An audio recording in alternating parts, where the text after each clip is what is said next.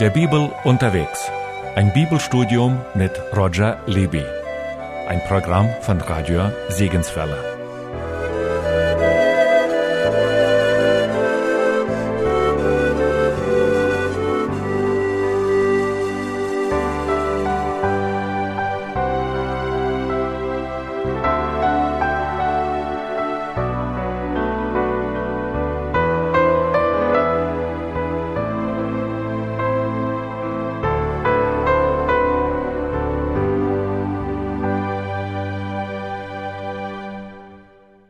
Wir sind stehen geblieben in Hosea 6 und schauen uns jetzt an dieses schöne Gebet in Kapitel 6, dieses Bußgebet Israels in der Endzeit.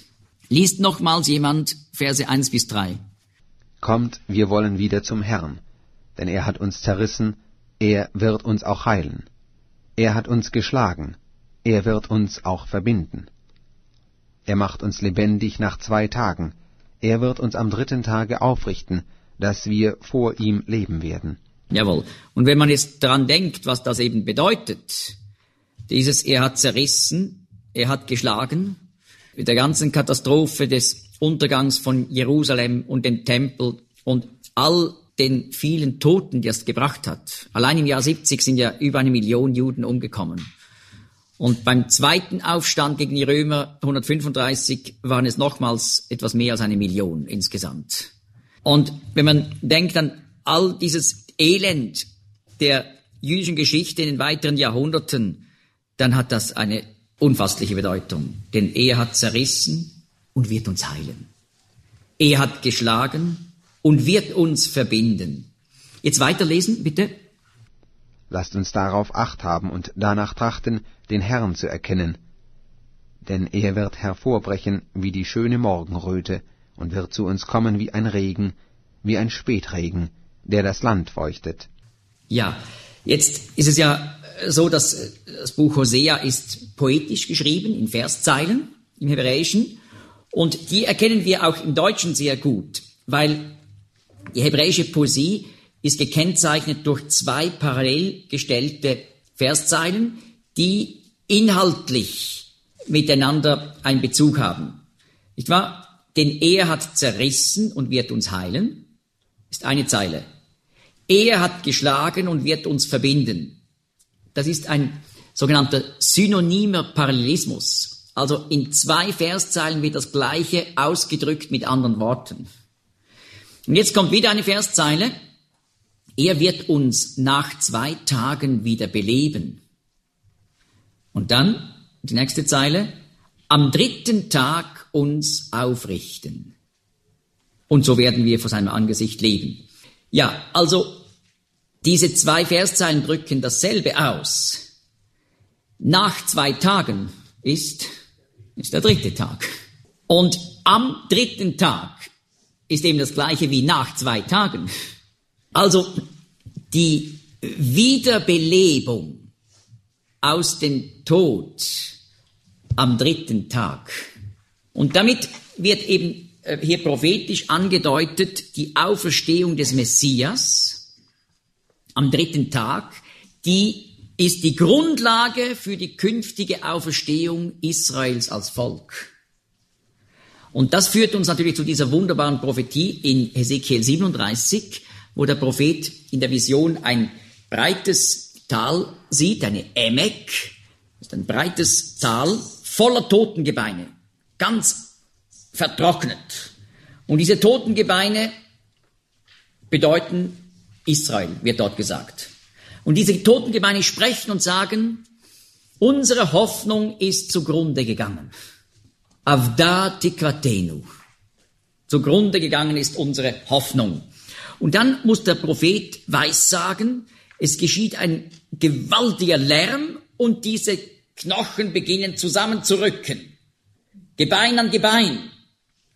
Und in einer weiteren Phase kommen dann äh, Muskeln und Sehnen darüber und schließlich auch obenher Haut. Aber es ist immer noch kein Leben da. Und in einer weiteren Phase kommt dann der Geist des Lebens in diese Getöteten hinein und sie stehen auf und leben. Und dann sagt Gott in Hesekiel 37, so werde ich eben sie aus den Nationen zurückführen in ihr Land. Es geht also um die Wiederherstellung Israels, die wird verglichen mit einer Auferstehung aus den Toten. Und dieser Ausdruck Avda Diquatenu, unsere Hoffnung ist zunichte, die drückt so eindrücklich aus. 2000 Jahre hat man in der Diaspora, in der Zerstreuung unter den Völkern gebetet, dass Gott uns doch zurückführen möge und auch den Tempel wieder errichten solle in unseren Tagen in Eile. Es sind Jahrhunderte vergangen und es ist nichts geschehen. Da kam das Jahrtausend und es ist nichts geschehen. Dann ging das Mittelalter vorbei und die Reformation kam. Es hat nichts geändert am Schicksal der Juden. Kam die Aufklärungszeit und es hat auch nichts geändert. Man hat zwar gesprochen, man wolle den Juden mehr Rechte geben und sie als vollwertige Bürger anerkennen. Es hat nichts verändert. Und es war wirklich so, unsere Hoffnung ist, ist vorbei. Und plötzlich im 20. Jahrhundert beginnen diese Knochen zusammenzurücken.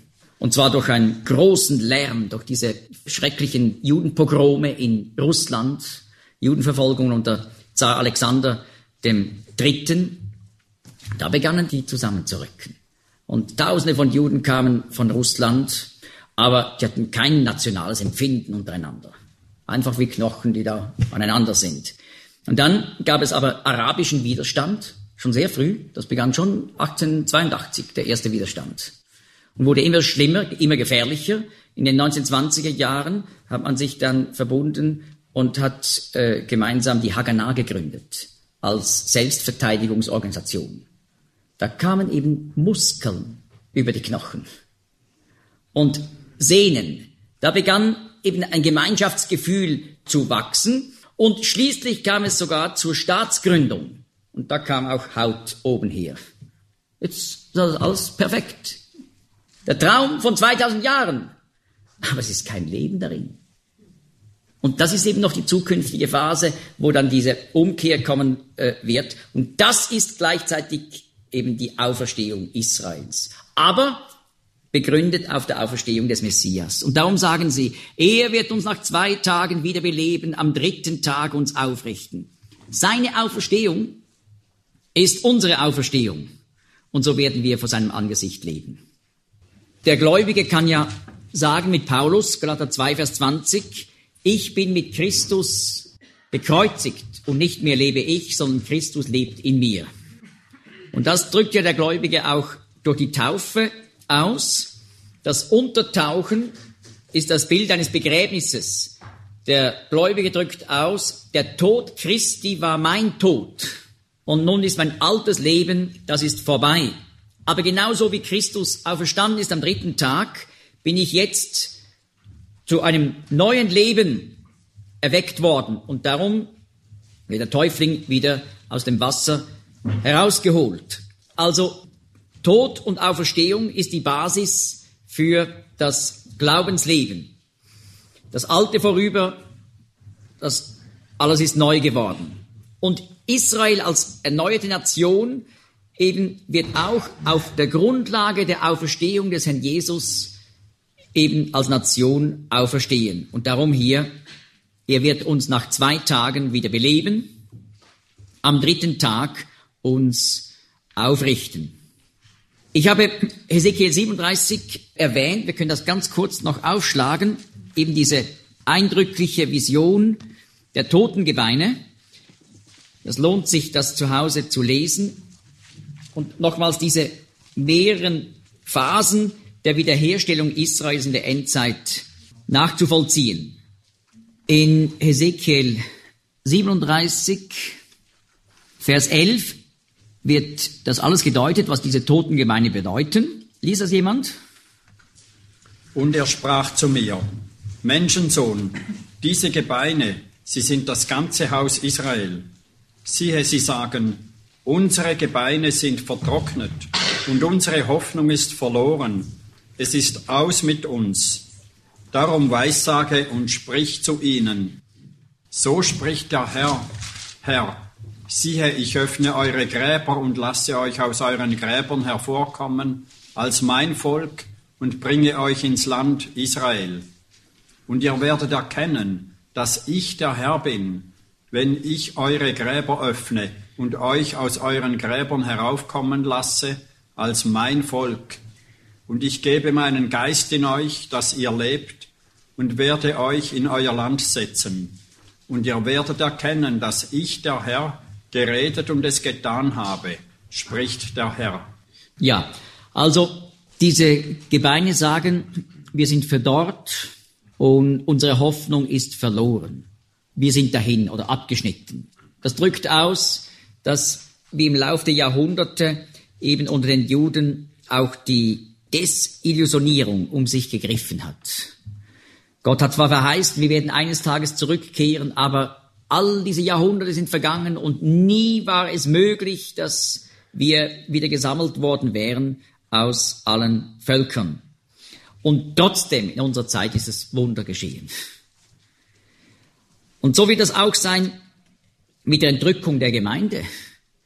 Es gibt Leute, die sagen, ja, aber man hat doch schon, schon in früheren Zeiten gesagt, Jesus Christus kommt wieder, aber es ist immer noch nichts geschehen. Und trotzdem, der Tag wird kommen, Plötzlich wird auch dieses Wunder eben stattfinden. Die israelische Landeshymne, die beginnt ja mit Kol od balevav penima, solange im äh, Herzen drinnen, in der jüdischen Seele noch eine Sehnsucht ist nach Zion. Solange ist unsere Hoffnung nicht verloren. Od lo avda tikvatenu. Tikwat Shinot Alpaim, die Hoffnung von 2000 Jahren, dass wir wieder ein Freivolk sein würden am Chofshi Berzenu in unserem Land. Dieser Ausdruck,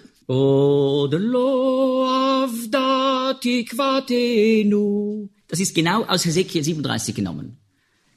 Da sagen sie, unsere Hoffnung ist verloren. Avdatikvatenu. Und in der Landeshymne sagen sie, Odlo avdatikvatenu äh, solange ist die Hoffnung nicht verloren, dass wir eben nach 2000 Jahren wieder ein Freivolk sind in unserem Land. Es ist also sehr schön, wenn man das weiß, dass die Landeshymne auf Hesekiel 37 anspielt. Und das Erstaunliche, die letzte Festung, die ja damals gefallen ist, nachdem Jerusalem schon zerstört war und der Tempel mehr als eine Million umgekommen war, welches war die letzte Festung, die schließlich noch gefallen ist? Massada. Und damit war der Widerstand gebrochen. Wo wird übrigens in der, nur zwischendurch, dann führe ich meinen Gedanken wieder weiter, wo wird in der Bibel der Fall von Massada geweissagt? 5. Mose 28, Vers 49 bis 68, das hat sich alles erfüllt, jeder Vers mit der Zerstörung Jerusalems durch die Römer und dann der weltweiten Zerstreuung der Juden. Liest jemand Vers 49 und folgende? Der Herr wird ein Volk über dich schicken von ferne, vom Ende der Erde, wie ein Adler fliegt. Ein Volk, dessen Sprache du nicht verstehst. Ein freches Volk, das nicht Rücksicht nimmt auf die Alten und die Jungen nicht schont. Es wird verzehren die Jungtiere deines Viehs und den Ertrag deines Ackers, bis du vertilgt bist, und wird dir nichts übrig lassen vom Korn, Wein und Öl und vom Jungvieh deiner Rinder und Schafe, bis es dich umgebracht hat. Jawohl. Also die kamen von Europa her, vom Ende des Festlandes her. Das Reich ging ja bis nach Britannien. Und der Feldherr, der eingesetzt wurde, kam ja sogar von Britannien, von England her. Und dann heißt es, eine Nation harten Angesichts, die Person des Greises nicht ansieht, des Knaben sich nicht erbarmt. Das wird auch von Josephus Flavius beschrieben, wie die Soldaten gegen die Bevölkerung losgingen. Ohne Erbarmung, kein Respekt vor dem Alter. Alles ohne Unterschied wurde abgemetzelt, beschreibt er. Und weiter heißt es, äh, deren Sprache du nicht verstehst, Latein. Das hat man jetzt in Israel nicht verstanden. Die Verkehrssprache der Römer in Israel war nämlich Griechisch. Man hat fast keine lateinischen Inschriften in Israel gefunden aus der Zeit des ersten Jahrhunderts. Griechisch schon, Hebräisch, Aramäisch natürlich, aber fast keine Lateinisch. Deren Sprache du nicht verstehst. Und dann äh, liest jemand Vers 52. Es wird dich ängstigen in allen deinen Städten, bis es niedergeworfen hat deine hohen und festen Mauern, auf die du dich verlässt, in deinem ganzen Lande. Und du wirst geängstigt werden in allen deinen Städten, in deinem ganzen Lande, das dir der Herr, dein Gott, gegeben hat. Jawohl. Also da wird klar, das wird nicht nur die Zerstörung Jerusalems sein, sondern das ganze Land. Und auch jede Festung wird im ganzen Land wird zusammengeschlagen werden. Und die letzte Festung mit die da eben auf einem hohen Felsplateau oben war, am Südende des Toten Meeres, Massada. Menschen gesprochen, nicht zu erobern. Eben dieses äh, gewaltige Felsplateau und dann nochmals die Schutzmauern. Und die Bibel sagt, in allen deinen Toren bist deine Mauern, die hohen und festen, auf welche du vertraust, in deinem ganzen Land gefallen sind. Auch in Massada.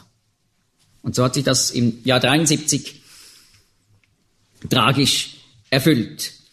Und nun, in unserem Jahrhundert, oder in unserer Zeit, im 20. Jahrhundert und 21. Jahrhundert, kehrten die Juden zurück.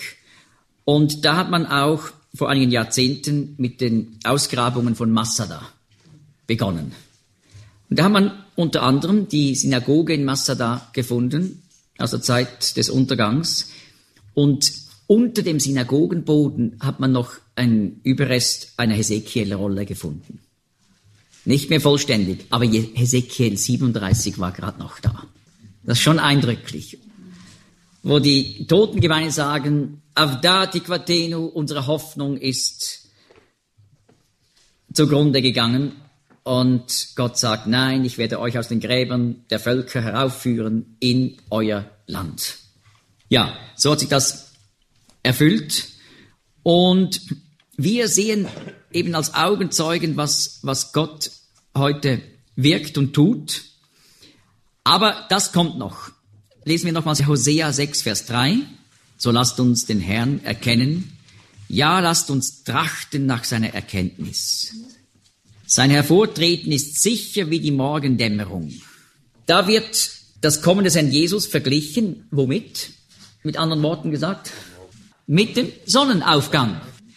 Und in Malachi 4 wird ja das Kommen Jesu äh, genannt, dass die Sonne der Gerechtigkeit aufgehen wird mit Heilung in ihren Flügeln. Also sein Kommen wird beschrieben als die Sonne der Gerechtigkeit in den letzten Versen von Malachi. Malachi 3 bei den einen Bibeln, Malachi 4 bei den bei anderen Bibelausgaben. Steht dasselbe drin, nur unterschiedliche Zählungen. Aber diese Sonne der Gerechtigkeit ist der Herr Jesus, der sich ja auch in den Evangelien nannte, ich bin das Licht der Welt. Und solange er in der, Licht, in der Welt war, war dieses Licht da. Aber dann ging er ja weg. Und damit wurde in dieser Welt Dunkelheit, Finsternis. Aber der Herr wird wiederkommen als die Sonne der Gerechtigkeit. Und hier sagt der Überrest im Gebet, sein Hervortreten ist sicher wie die Morgendämmerung. Und dann wird sein Kommen weiter verglichen, womit? Also der, der erfrischende Regen, der alles eben zum Leben erblühen lässt. Wann ist in Israel die Regenzeit? Vom Herbst an, also nach dem Laubhüttenfest im Oktober, dann kommt die Regenzeit und der erste Abschnitt der Regenzeit wird in der Bibel genannt der Frühregen. Und der letzte Abschnitt dann bis, bis April bis vom, vor dem Passafest hin, das ist der Spätregen. Und der bringt, der Spätregen bringt dann quasi nochmals so den, den letzten Kraftschub, damit dann die Gerstenernte im April kommt in Israel. Ja, und so wird also das Kommen des Herrn beschrieben mit dem erfrischenden Spätregen. Also er bringt Licht in die Dunkelheit und er bringt Erfrischung. Und in dem Zusammenhang sagt der Überrest, lasst uns trachten nach seiner Erkenntnis. Dazu könnten wir einen Vers aus dem Neuen Testament lesen. Der Apostel Petrus spricht dort über die Endzeit, über das Wiederkommen des Herrn und schließt seinen Brief mit diesem Vers. Liest jemand 2. Petrus 3, Vers 18.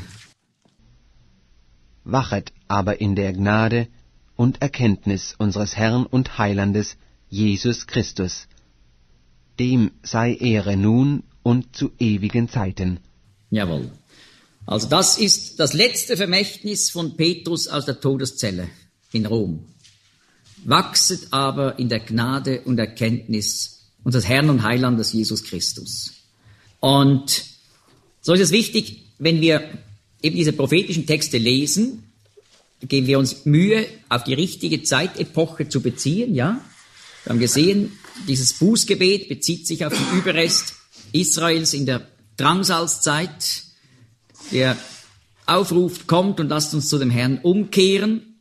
Und sie haben die innere Gewissheit, er wird kommen und Licht in die Dunkelheit bringen, also das Licht der Welt. Und er wird uns erfrischen, so wie der Spätregen die Natur zum Leben führt. Und da sagen sie, lasst uns trachten nach seiner Erkenntnis. Aber wir müssen uns immer wieder fragen, was bedeutet das für uns? Und so können wir dieses Gebet natürlich auch ganz persönlich für uns nehmen. Und so beten, lasst uns den Herrn erkennen. Ja, lasst uns trachten nach seiner Erkenntnis. Und das entspricht genau diesem Aufruf. Wachset aber in der Gnade und Erkenntnis unseres Herrn und Heilandes Jesus Christus. Wir können kurz diese Stelle noch aufschlagen in Malachi über die Sonne der Gerechtigkeit. Malachi, bei mir ist es 4, Vers 2 und diejenigen, die nur drei Kapitel haben, da ist es einfach Vers 20. Lies noch den Vers davor, dann wird man klar erkennen, was das bedeutet, diese Sonne der Gerechtigkeit, die kommt. Denn siehe, es kommt ein Tag, der brennen soll wie ein Ofen. Da werden alle Verächter und Gottlosen Stroh sein, und der kommende Tag wird sie anzünden, spricht der Herr Zebaoth, und er wird ihnen weder Wurzel noch Zweig lassen. Euch aber, die ihr meinen Namen fürchtet, soll aufgehen die Sonne der Gerechtigkeit und Heil unter ihren Flügeln. Und ihr sollt herausgehen und springen wie die Mastkälber. Jawohl, also hier geht es um den Tag, der kommt, der Tag des Gerichts. Das ist das, was an anderen Stellen genannt wird, der Tag des Herrn. Das ist immer die Zeit, wenn Jesus Christus als Richter der Welt kommen wird. Und da wird er kommen als die Sonne der Gerechtigkeit. Er war hier als das Licht der Welt. Johannes 8, Vers 12. Ich bin das Licht der Welt.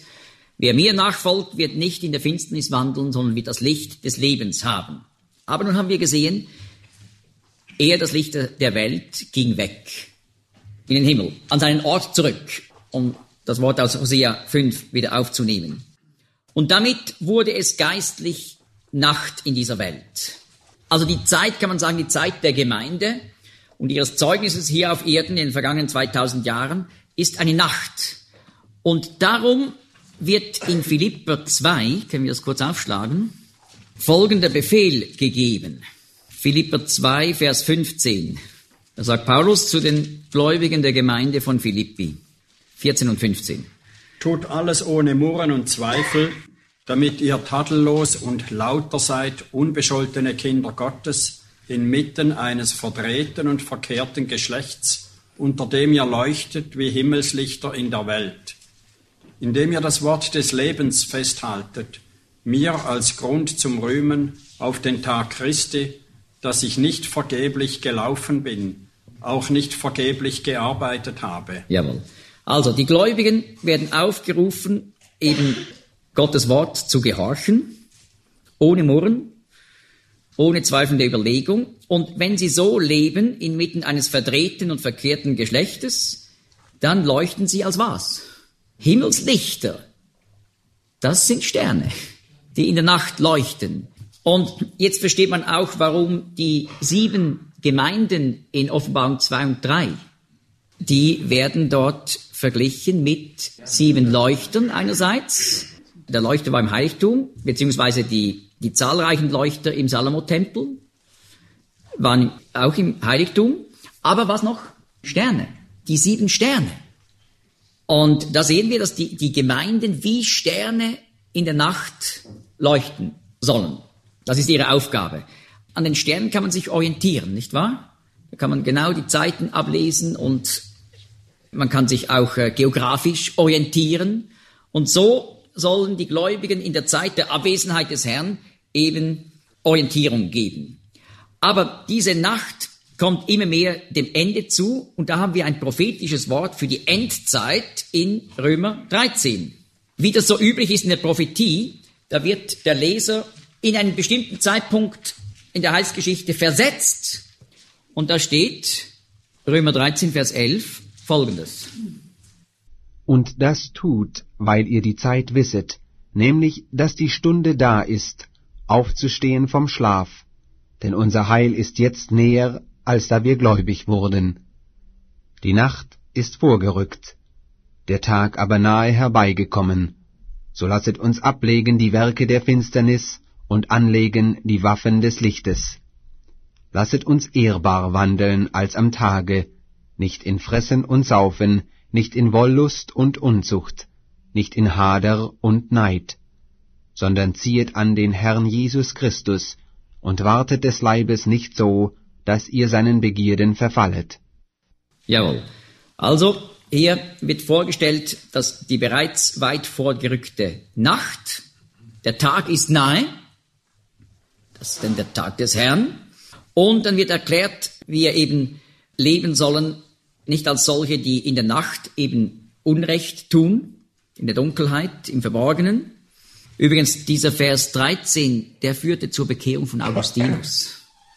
Er hat ein, ein fürchterliches, unmoralisches Leben geführt und seine Mutter Monika hat ja darunter gelitten und lange immer für ihren Sohn gebetet. Und dann eines Tages war in einem Garten, hatte ein griechisches Römerbriefmanuskript auf den Knien, aber hat nicht gelesen. Und dann hörte er ein Kind im Garten daneben, das einfach so spielte und für sich sang, tolle Lege, tolle Lege, tolle Lege, tolle Lege, nimm und lies, nimm und lies. Dann hat er sich gesagt, ich könnte das ja als, als Aufruf für mich nehmen und hat gelesen. Und dieser Vers hat ihn zu überführt und seine Sündhaftigkeit aufgedeckt. Lasst uns anständig wandeln wie am Tag, nicht in Schwelgereien und Trinkgelagen, nicht in Unzucht und Ausschweifung, nicht in Streit und Neid, sondern zieht den Herrn Jesus Christus an. Und so kam er dann zur Bekehrung, zum Glauben. Also das Wort hat zu aller Zeit seine Kraft und Bedeutung, aber hier haben wir einen ganz besonders prophetischen Blick auf die Endzeit. Der, die Nacht ist weit vorgerückt. Und bevor der Herr Jesus kommt als die Sonne der Gerechtigkeit, kommt er als der Morgenstern. Können wir das aufschlagen in 2. Petrus 1, meine ich, Verse 19 bis 20. Und wir haben desto fester das prophetische Wort, und ihr tut wohl, dass ihr darauf achtet, als auf ein Licht, das da scheint an einem dunklen Ort, bis der Tag anbreche und der Morgenstern aufgehe in euren Herzen. Jawohl, also noch bevor dann die Sonne erscheint über dem Horizont, geht da der Morgenstern auf und das ist das Kommen des Herrn Jesus für die Gemeinde. Dass man eben unterscheiden muss von seinem Kommen für die Welt als Richter, wenn er kommt als die Sonne der Gerechtigkeit.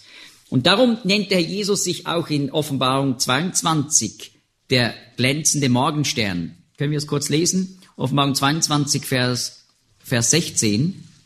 Ich, Jesus, habe gesandt meinen Engel, solches euch zu bezeugen für die Gemeinden. Ich bin die Wurzel und das Geschlecht Davids, der helle Morgenstern. Jawohl.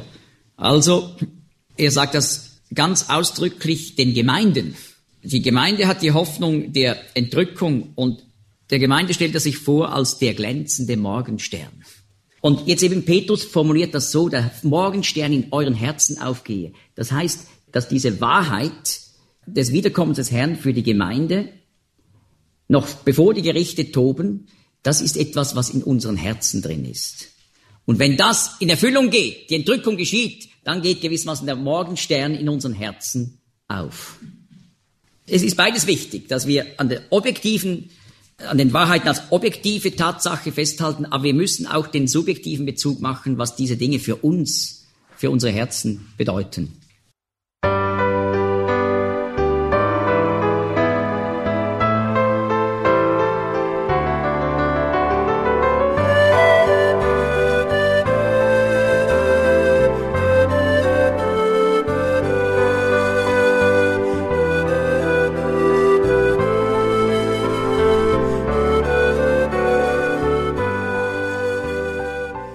Hörten das Programm mit der Bibel unterwegs. Ein Bibelstudium mit Roger Libby. Ein Programm von Radio Segenswelle.